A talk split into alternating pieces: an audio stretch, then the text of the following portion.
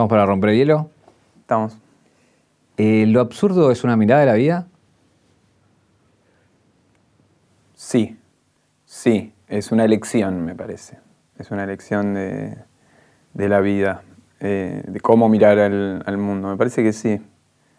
Eh, digo, es una, es una decisión porque tenés mil opciones de cómo encarar la vida y el absurdo es una que más o menos va. Un viaje, un viaje. Una vida, un recorrido. Una reconstrucción. Caja negra. Caja negra. Todo queda registrado en la memoria. La pregunta es, ¿por qué elegís ese camino? Entre tantos que hay, vos como que en, todas, en todos tus laburos, como elegís ese camino paralelo, ¿no? Un poco de mirar la realidad o, nuestra realidad desde un punto, quizás hasta riéndose un poco de eso, ¿no? Sí, por ahí es un escape, ¿no? Eh, tomarlo como, una comedia, todo, es no tomarlo en serio. Eh, y después porque un poco mis actividades me fueron llevando por ese lado, porque me gusta el teatro, el clown, la improvisación. Eh, y también con la banda hacemos algo que, está muy este, inspirado en el juego y en la improvisación. Entonces inevitablemente aparece el absurdo.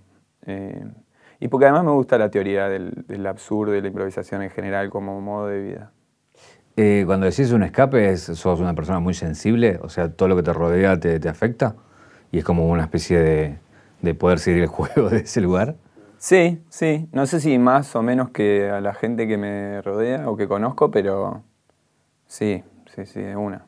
Eh, el humor siempre este, sirve un poco como para, para lubricar eh, ciertas cosas de, este mundo particular. Me, surge la pregunta de, venís de una casa llena de arte en un punto, ¿no? Y un arte por ahí está si bien tu viejo por ahí en sus obras tiene cierto humor, de cierta profundidad y densidad, ¿no? Es como, había una mirada ahí mucho más, como eso, más profunda por ahí de las cosas. Y hasta quizás por ahí hasta se le dio santidad a muchas de las cosas que le ha hecho, más allá de, lo que él quería decir, ¿no? Eh, ¿Dónde te surgió a vos el humor de chico, digamos, con, con ese contexto? Eh, en principio sí, hay, hay densidad y cosas este, muy de, como del teatro, pero también hay mucho humor en las obras de mi viejo.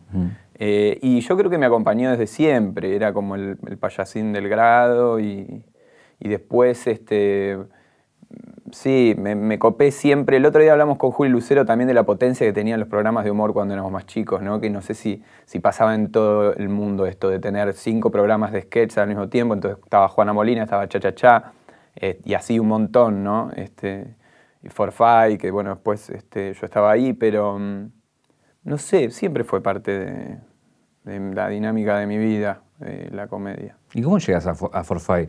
Para aquellos que no conocen Magazine for Fire, un programa de los 90, donde estaba Mex Urtiz Berea como el capo cómico y tenía un séquito de niños que actuaban, vos eras uno de esos niños. ¿Cómo llegás ahí a un programa icónico, no? Sí, y porque estaban buscando pibes que actúen, y estaba Nora Mosenko también como manejando la dirección de todos los pibes, eh, y Lucrecia Martel también en la dirección. Entonces en esa búsqueda fueron a una de mis clases que, que hacía yo en Río Plateado, y me dijeron, venite, probemos el piloto.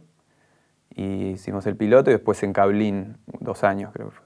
¿Y qué te, qué te acordás de eso? Porque eras pibe, ¿qué tenías? ¿11 años? Sí, 10, 11 años. Muy divertido, muy divertido. Era todo un, era todo un juego. Era cansador también, era agotador. Yo me acuerdo que terminaba los sábados, se grababa en estudio em, y terminaba agotado, pero era muy divertido y era como estar jugando eh, sí, estar jugando entre amigos y que al final el producto quedaba espectacular. ¿Y, cómo se lleva eso de laburar siendo pibe?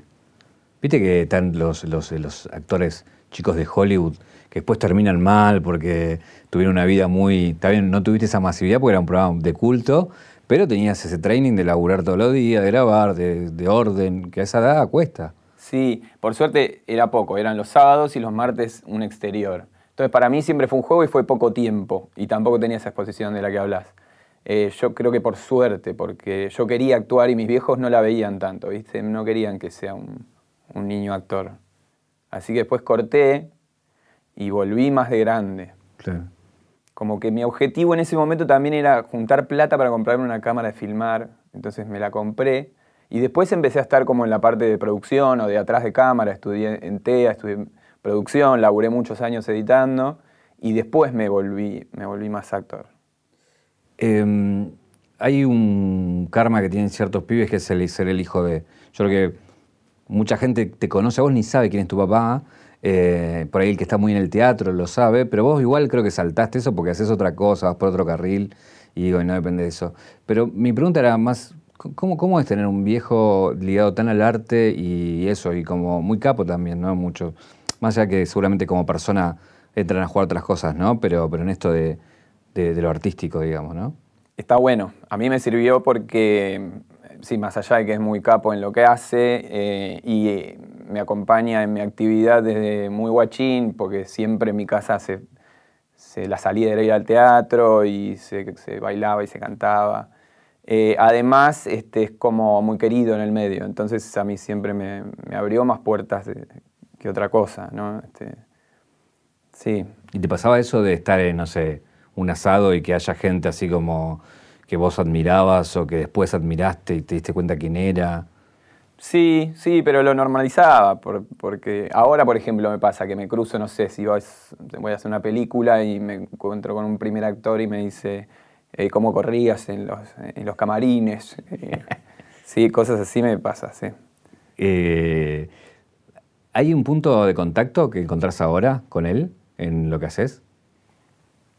Eh, Sí, en el laburo grupal siempre vi cómo él laburaba este, como con gente de buena leche y siempre se ocupó de buscar buenos equipos eh, y, laburando siempre desde lo descontracturado y ¿no? como darle bola a esa parte, el laburo que es el laburo grupal, que finalmente es, es clave, es fundamental porque estás en contacto todos los días con la gente con la que laburás y me parece que sí, Ahí, ahí medio que lo copio también, en la dinámica del laburo grupal.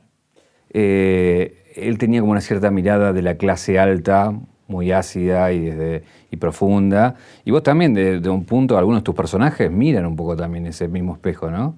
Sí, totalmente. Pero no sé si es una cosa medio natural o, o es adrede, digamos. Eh, si los cartoons están muy preocupados por la clase alta. sí, el problema no es la clase alta, sino bueno, el impacto que tiene Sí, qué sé yo, hay, hay una, obvio que hay una crítica en la comedia, sí.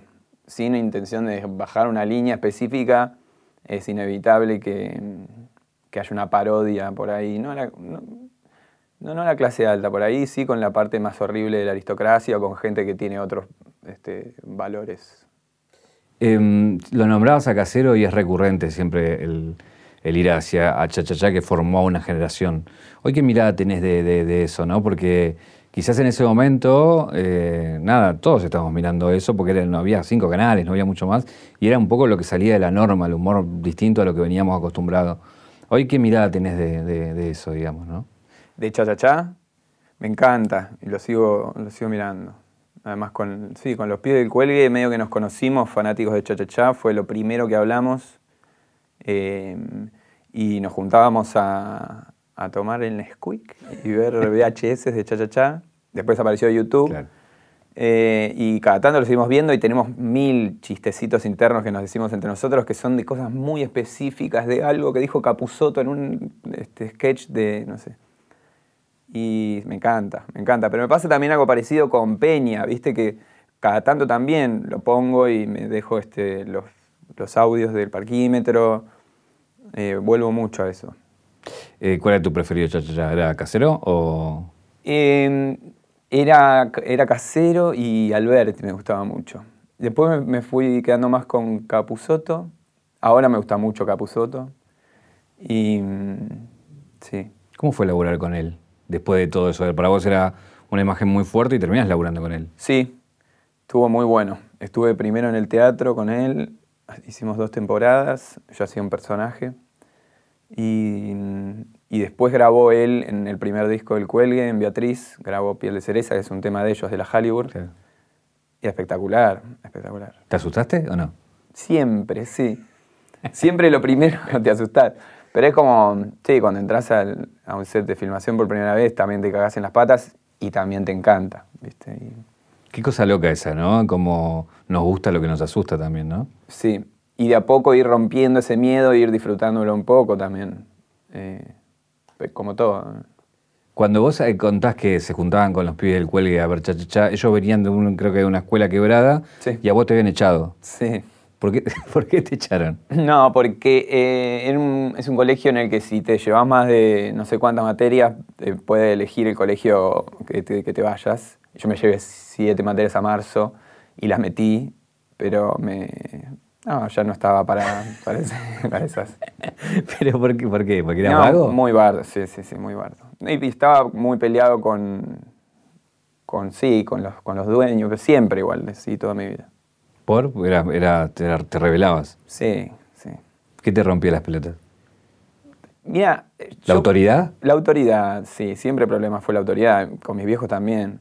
Cuando terminé el secundario y empecé a laburar, empecé a descubrir un mundo nuevo que no, para mí no, no la veía, ¿viste? Digo, ¿cómo puede ser si voy a vivir toda mi vida así? Y cuando empecé a laburar, a ganar mi plata y me pude mudar también bastante joven, ahí apareció otro mundo, ¿viste? Como, ah, boludo, yo puedo, puedo hacer mi camino también, no necesito este, autoridades y...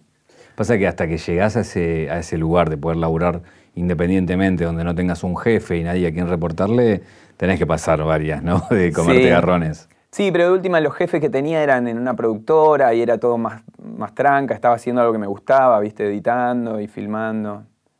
¿Qué editaste? ¿Qué llegaste a editar? Porque laburás en una productora conocida. Sí, en Capou. Sí, sí, sí. Y edité mucho, muchas cosas de MTV, por ejemplo. Pero como eso, también casamientos y también hacía las gráficas, publicidades en, en After Effects de, de, no sé, de, de empresas de supermercados. eh, muchas cosas de, de- de nacionales, tipo subir betas, digitalizar mini DB, eh, hacer el primer corte de un videoclip, de todo era. Eh, ¿Y algo así, algún programa conocido? y mm, Cárceles, por ejemplo, Cárceles eh, de Telefe, lo edité mucho, era en Demol. Después, la mayoría de los programas de MTV, Room Riders, eh, to- todas esas este, pasaban primero por un corte mío. Em, ¿Qué más? Hacía las cosas de, de Nico, del programa de Nico. ¿De Nico Repeto, Ah, el mediodía? Hacíamos los tapes de él, sí. No, pero un programa que tuvo después, Ah, de tipo. Sábado Bus, uno, uno de Ah, esos. uno de esos. Em, ¿Qué más? Eh, bueno, no, no sé, videoclips. eh, ¿Y cómo te bancabas? Porque es un laburo, más allá de los horarios de oficina, ¿no? De estar ahí sentado en la compu y... sí, me encantaba, me encantaba. Sí, sí, espectacular. Mucho tirar render, cafecito, puchito. Caía gente de todos, de todos lados. em, estaba buenísimo el laburo. ¿Dónde empieza eh, eh, el actor? Porque ahí vos me contabas, Magazine for Fire, el bache este de empezar a laburar ya desde atrás y después retomás nuevamente el, el delante de cámaras, ¿no? Sí. Y con la boludina de internet, con los videos de YouTube y después con Male Armar Cualca, con Charo con, y con los Julis. Y ahí medio que dije ya, ya suelto un poco la, la cosa de producción o postproducción y, y me quedé solo laburando de actor y un poco años irregulares, algunos que tenía una publicidad que te salva y otros más matado y, y generando siempre propios proyectos, que es un poco también la cosa del actor, ¿no? que si no se genera el propio laburo eh, es difícil, ¿no? que te llamen, siempre hay, hay un physic to role que tenés que seguir, entonces sos o, chorro, o el gracioso, o el galán, o el padre, o ya estás, eh, bueno, así que haciendo las, las boludinas propias. Ahí recién hablábamos de Cha Cha Cha y Cualca en un punto también era este staff de humoristas que también es pintura de una época, para, para muchas generaciones va de, de estos últimos años va a quedar también, eh, más allá de los personajes, ciertos sketches. ¿Cuál es tu mirada hoy de, de Cualca? Sí, eh, también, claro, tiene esas similitudes por ahí, que son como actores que vienen del underground y que tienen ganas de contar ciertas cosas o criticar, eh, y que termina, sí, teniendo más repercusión por, por internet que en la TV. Y mm, está buenísimo también, lo miro y me cago de risa. Ahora, ¿cómo, viste que venimos nosotros formateados por ahí de, por la tele? Imagino que vos también de pendejo miraste mucha tele. Y, la tele tenía como, bueno, llegar a la tele. Y después, bueno, estamos en tiempos de internet. Y como que empezó a darse vuelta de que venía de internet y, la gente empezó a consumir desde ahí. Y quizás el que venía muy de tele daba esas internet. Tipo, viste, como que había cierto desdén. Y hoy en día ya no, bueno, pará, hay que hacer YouTube, hay que hacer esto, hay que hacer lo otro. ¿A vos te sorprendió todo, todo cómo se dio esa viralidad que fue por afuera de lo tradicional, digamos, ¿no? Para alguien que venía de la tele, justamente. Sí. Sí, me, llama la atención más ahora cuando veo el monstruo gigante en el que se convirtió, porque en un momento eran los dinosaurios de la tele, se hablaba en un momento de los contenidos para celulares, pero los celulares eran una garcha, entonces era muy raro que, cómo está produciendo para eso. Pero ahora que veo, por ejemplo, algunos youtubers que, claro, ya están rearmados, hace cinco años que están subiendo videos, ¿Cuándo pasó toda esta revolución? Y yo me los perdí encima. Eh, ah, sí, ahora medio que estoy cayendo con esa data. Bueno, te pasa con eso, con los creadores de contenido, con la música, que vos decís, no sé, descubrís uno nuevo y ves que tiene 5 millones de seguidores y vos decís, ¿dónde mierda estaba yo que no vi esto? Tal cual. ¿No? Y después decís, bueno, mirá el mundo que me perdí. Eh, en, ese caso, digamos, hoy, ¿qué, qué estás consumiendo? Que, ya digo, entraste en esa a mirar y a prestar ¿De youtubers o de música? Sí, en general. En general. internet, básicamente. Internet. Ahí es tan variado que, es muy difícil decirte uno, pero en la, en la cuarentena flashé mucho con este Casey Neistat y dije, claro, esta es la data del youtuber que no le importa, o sea, sí le importa, digo, no, pero no necesita de un microfonista, de un iluminador Ni un camarógrafo. O sea, el chabón anda por Nueva York en un monopatín eléctrico y tiene una vida espectacular, porque eso también tiene que ser interesante, ¿no? El contenido del, youtuber. Si es un chabón que se está filmando todo el tiempo, bueno, por ahí sos más vanidoso que youtuber. Hay mucho de eso también. Pero tipos así que viajan todo el tiempo, o Luisito Comunica, ¿no? Que es un lenguaje nuevo que está buenísimo. Ahí como, vuelvo a lo, a lo mismo y te lo emparento con la música. Vos venís de un lugar donde se necesitan fierros y de repente ves que las generaciones, los fierros son los necesarios, digo, con una, con una cámara, para ahí sin preocuparse mucho por la luz y demás, o aquel que graba en su casa con un micrófono que sale nada, y sin embargo son contenidos que, rompen todo, digo. ¿Eso te, lo planteas también a la hora de vos de, de cambiar un poco tus contenidos o no, tanto en la música o no? Decir, che, por ahí no necesitamos tanto, con poco podemos hacerlo igual. Puede ser, Sí, con la música a mí, a mí me gusta el, laburo más artesanal. Entiendo que también hay muchas muchas músicas que, escucho y que, están y que se consumen que tienen pocos elementos, mucha producción también por ahí. Eh, pero me gusta, también me gusta em, cuando las personas saben hacer algo, ¿viste? Como que a mí me gusta también, Cualca también, en un momento nos propusieron hacer un año más de Cualca, pero todo más barato y ahí dijimos, no, nosotros nos gusta el director de fotografía, nos gusta que haya un buen sonido, que haya lindas locaciones y tener tiempo para generar eh, los guiones. Em, y en la música también me parece que pasa algo así. Em, no sé, yo podría también ponerme a estudiar guitarra, pero prefiero, la verdad, que si hay alguien que estudió guitarra y hay un pianista y un batero y un bajista, bueno, eh, seamos muchos también, no vamos a tirar las pistas. Eh, ¿viste? Vamos, seamos, toquémoslo. Cuando la gente va a ver una banda, va a ver una banda tocando. El tema es, eh, ¿pensás que la gente va a querer seguir yendo a ver la banda tocando, la, experiencia? ¿Viste que en, pandemia estuvieron todos los streaming, que después, bueno, los resultados son variables, digo. Hay gente que le fue por el orto y hay gente que le fue bárbaro. Pero ¿pensás que, que siempre la gente va a elegir la experiencia de ir a ver una banda tocar por sobre lo virtual? Yo creo que por ahora sí, por sobre lo virtual que sería, que el streaming. Yo creo que el streaming no, no, hay algo, no, es muy, muy lejos, está muy lejos. El streaming de la experiencia ahí real está muy lejos. En un momento sí dije, che, listo, va a ser todo el tiempo así, para siempre streaming, qué raro. Qué raro, porque si bien lo hicimos también nosotros y estuvo bueno, que además lo hicimos muchas veces porque estás tocando por ahí en un estudio de radio donde sea, ¿no? que necesitas de la gente pero el espectáculo en vivo te da algo que es imposible de reemplazar.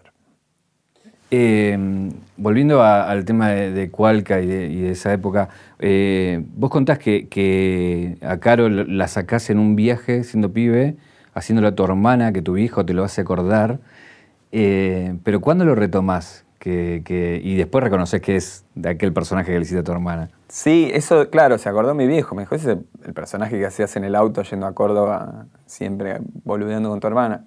Y mm, lo volví a hacer en Cualca, en la época que era, teníamos más libertad y podíamos boludear con personajes propios. Y mm, ahí apareció en un sketch, boludeando a Male. Claro. sí, es muy divertido. A mí me, la verdad que Caro me salvó la vida, loco. Pero, Para, eso te iba a preguntar, después, eh, después que lo haces mucho y la gente te emparenta mucho y te lo pide mucho y te lo ven como yo, te lo ven cometer todo el mundo, ¿qué pasa con, con eso, no? Cuando algo ya, se, ya, ya te sobrepasa, que al resto lo toma y que ya, no sé si vos tenés ganas de hacerlo de nuevo, si te sigue divirtiendo la idea o no. Sí, lo que pasa es que creo que llegó a un pico también, como que le fuimos encontrando el mundo, viste cuáles son las actividades, cómo es su familia, sus amigos, eh, y yo la sigo haciendo en el espectáculo de comedia que ahora retomaremos. Y me encanta, me divierte mucho. Además, pensar que, obvio que es un chabón con una peluca haciendo de mujer, ¿no? Que en realidad es lo primero que se hizo en, la comedia del arte. O sea, no, no, existe algo anterior a eso, ¿no? El tipo vistiéndose de mujer. Eh, y a mí me divierte. De hecho, recuerdo también una frase de Casero que, yo ya hacía, Caro Pardíaco, y me dijo, ¿te gusta? Caro Pardíaco es buenísima, me dijo te gusta vestirte de mujer, ¿no? A mí me encanta, me dijo. Y yo tengo el recuerdo de los personajes de casero vestido de mujer, es, es espectacular. Pasa algo ahí único, ¿no? Que tiene que ver con la actuación y con la vida misma. Claro. ¿Qué, ¿Cómo te llevas con el casero de ahora? No lo, no lo trato, no lo trato. Lo último que, el último cruce que tuvimos eh, fue en Canal 13, que yo estaba grabando una novela y él estaba grabando otra cosa. Y hablamos ahí un rato, pero no, no, nos vemos hace bastante. Pero el personaje público, este político, te... No, no, no lo comparto, no, no. no comparto para nada. Contame la experiencia de hacer algo así mainstream, en horario premium de televisión, que creo que estuviste poco tiempo, pero es una exposición distinta, ¿no? Sí, está bueno, está bueno, lo recomiendo es una buena droga. Es una, sí, sí, sí, es, es, una linda droga, boludo, porque es velocidad, adrenalina, eh, one shot, porque salió mal y la, está hecha la escena, amigo, olvídate. Pero dije todo mal, está perfecto. Em, y además es como otra liga porque son todos este, Star System, ¿no? Primer nivel de, de actuaciones eh, de, la TV, de la TV color. Y mm, está bueno, aprendí una bocha. A mí me flasha eso que una vez contaste que, que uno cuando hace algo así va y el playero lo saluda, lo deja de hacer y el mismo playero ya no te saluda. Es como que se prende y se apaga esa fama, digamos. Totalmente, sí, sí, sí, porque claro, el tipo te vio la noche anterior. Entonces me decían, uh, el rabino. ¿Qué hace Ramón?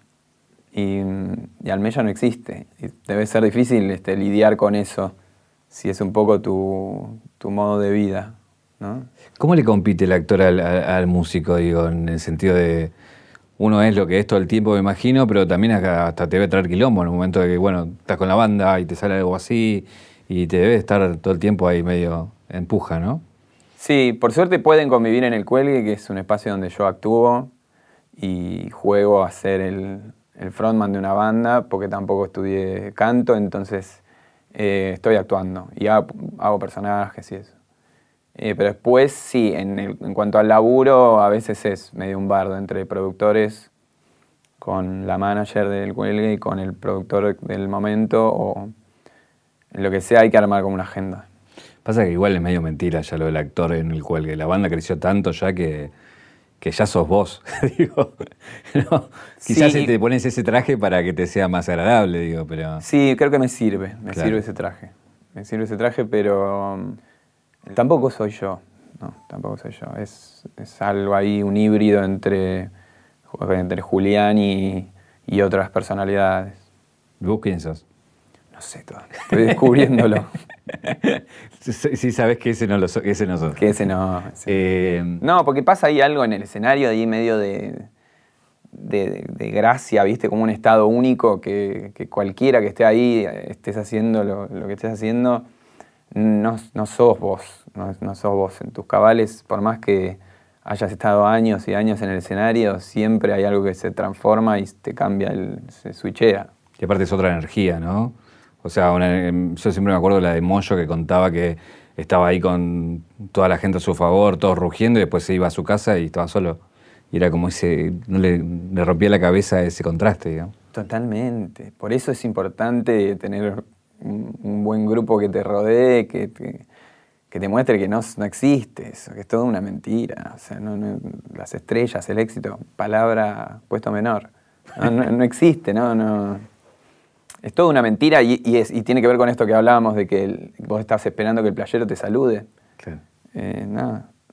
Eh, ¿Cómo es tu forma de componer? Porque por un lado está el cartoon que dice tiro frases y voy ahí improvisando y sale la letra, y después he escuchado un cartoon que decía tengo un cuadernito donde anoto todo.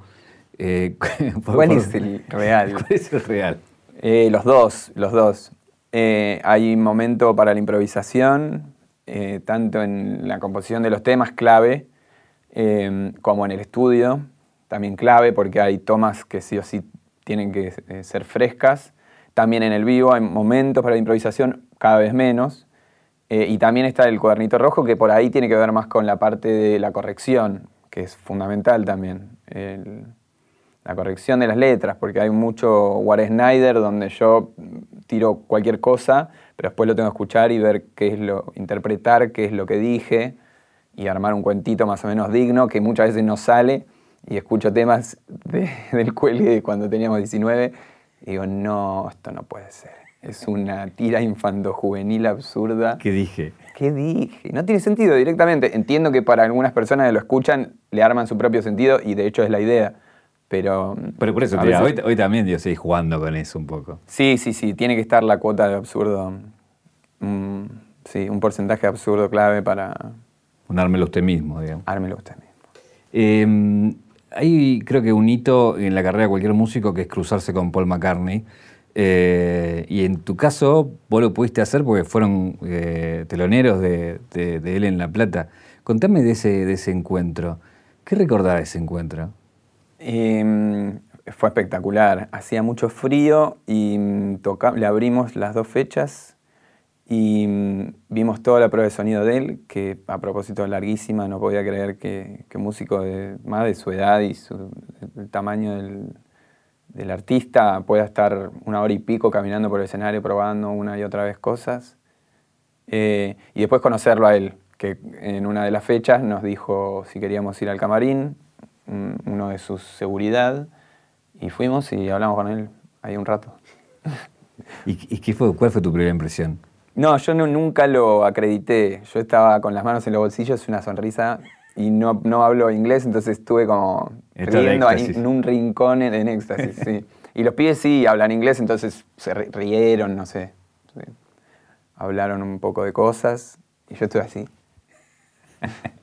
Porque digo, muy poca gente puede pasar algo así, ¿no? De cruzarse. Digo, vos también venís de un palo que te cruzás con gente conocida. Pero en un momento, digo, que te dicen algo así, tenés que conocer un Beatle, me imagino que es un pedo cósmico, ¿no? Muchísimo. Sí, muchísimo. Eh, otro de los hitos es cuando llegas a una obra, no cualquier banda llega a una obra con, toda la historia que tiene eso. Eh, ¿Para vos qué significó? Eh, ya esto, haciéndote cargo de que soy músico, que tengo una banda y que llegamos a un lugar donde tocaron, tocó la historia del rock ahí, digamos, ¿no? Sí, también muy fuerte y, muy divertido armarlo, ¿viste? Como que justo en ese momento también nos mudamos a lo que sería una sala nueva, que, nos que tenemos un lugar como una oficina y, donde nos juntamos, eh, de la parte de las luces, la producción, la estética, el sonido. Entonces fue el fin de algo por ahí más amateur y el comienzo de fechas más grandes y, con una estética más cuidada, también con sonido y donde empiezan a aparecer canciones que tienen más un estilo, un sonido cuelgue. Y, buenísimo, buenísimo, porque sí, como vos decís, está como que tocaron los más grosos y los vimos todos los videos. Yo vi todos los videos de Sumo ahí. Los vimos los de Charlie, los vimos los todos. De hecho, vi muchas bandas también ahí. Por eso llegaste a ir vos ahí. Sí, sí, sí, claro, claro. Vi varios ahí. Y mm, no, muy bueno, muy bueno. Viste que los artistas tienen como ciertas preocupaciones, ¿no? Por ahí los que escriben también, digo, un momento están con el desamor, después en otro momento está con, no sé, con el odio, la venganza. Hoy en qué estás, en qué te estás preocupando, digamos? ¿Estás con algún tema así como...? Eh, mira, eh, pasamos, o el disco anterior pasamos mucho por la nostalgia, y mucha, mucha data de imágenes y de, nostalgia y de una juventud ya este, perdida, o una adolescencia perdida.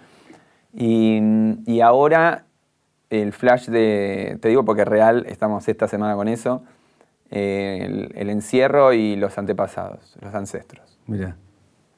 Eh, sí, como intentando ligar ese tipo de cosas y metiéndonos más como en, el bolero, como en ciertas cosas que hacíamos antes. Este, teníamos esas licencias de guachines irreverentes que podían hacer tango, folclore, candombe Después nos metimos más en canción y ahora está volviendo a aparecer más el género. ¿Y, tus ancestros quiénes son? Mis ancestros son muy de España y de Rusia. ¿Y nunca fuiste o fuiste? Sí, sí fui. Fui a Asturias, de donde es mi abuela. A Rusia no. ¿Dónde fuiste al Mundial? El Mundial era para... La para Era para esa.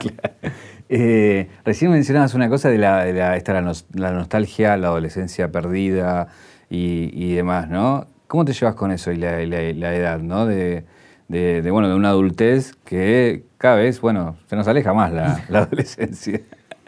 Sí, por un lado me, da como esa nostalgia y, de no poder creer la edad que tengo, porque me siento de, menos, no, no, sé en qué momento pasó.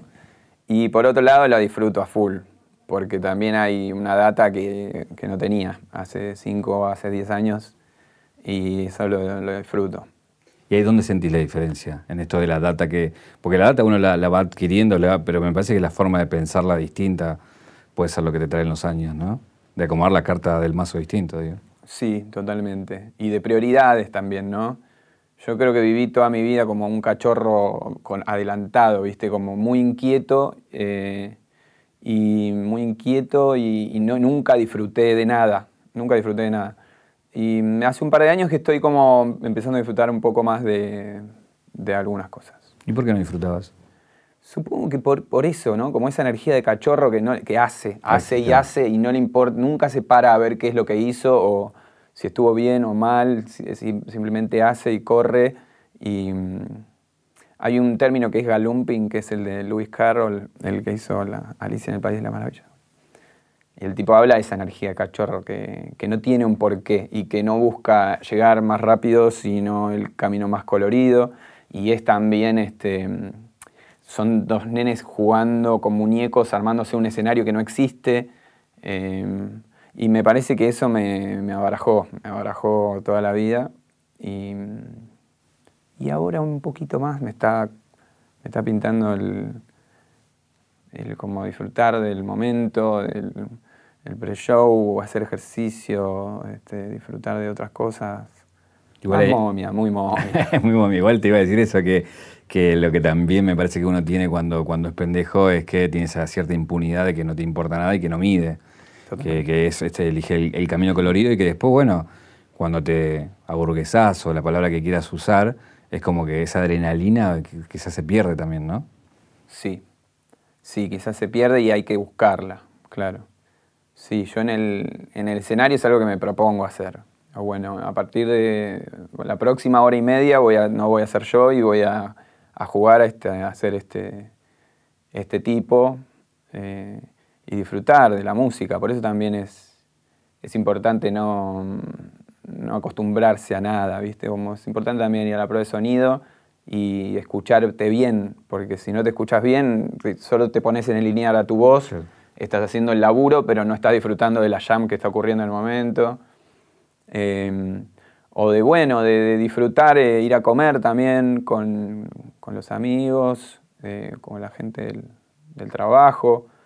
O, mm, sí, de disfrutar el paseo, ¿no? También. ¿En qué presente estamos con la música?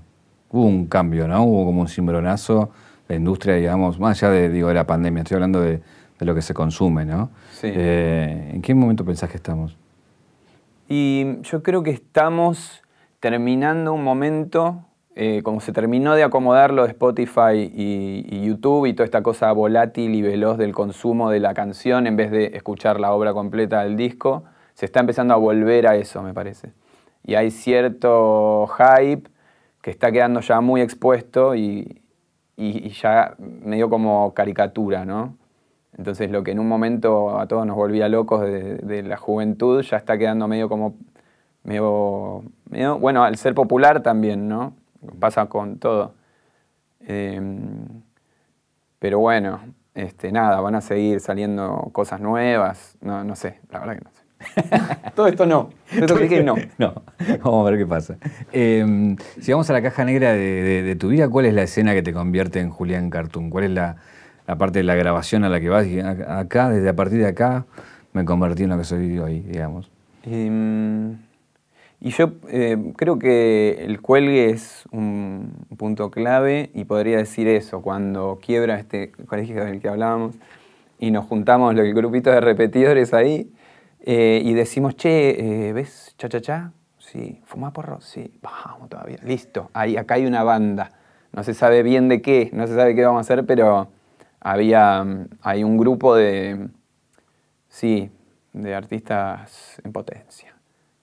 Tengo una caja negra acá y tengo para regalarte de Don Roach este anillo. Espectacular. Espectacular. Te lo puedes probar, ponértelo, sí, como quieras.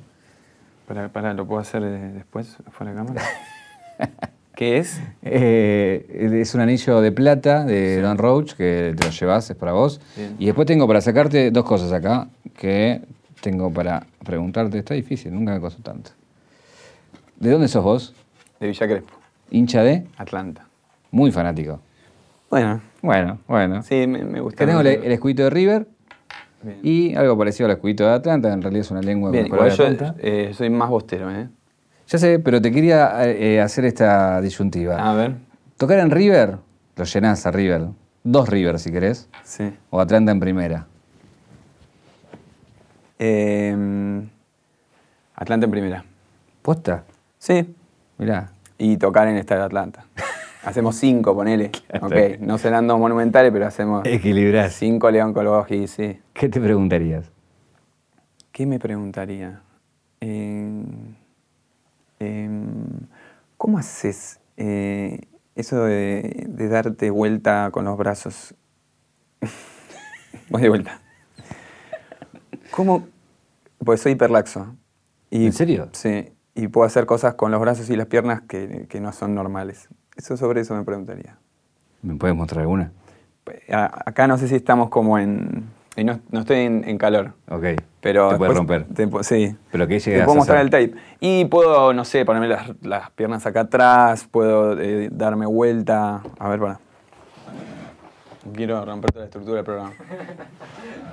Ponele, ¿no? No. Para arrancar. Ah, pues hubiésemos hecho toda la entrevista así. sí. Gracias, Julián. A vos.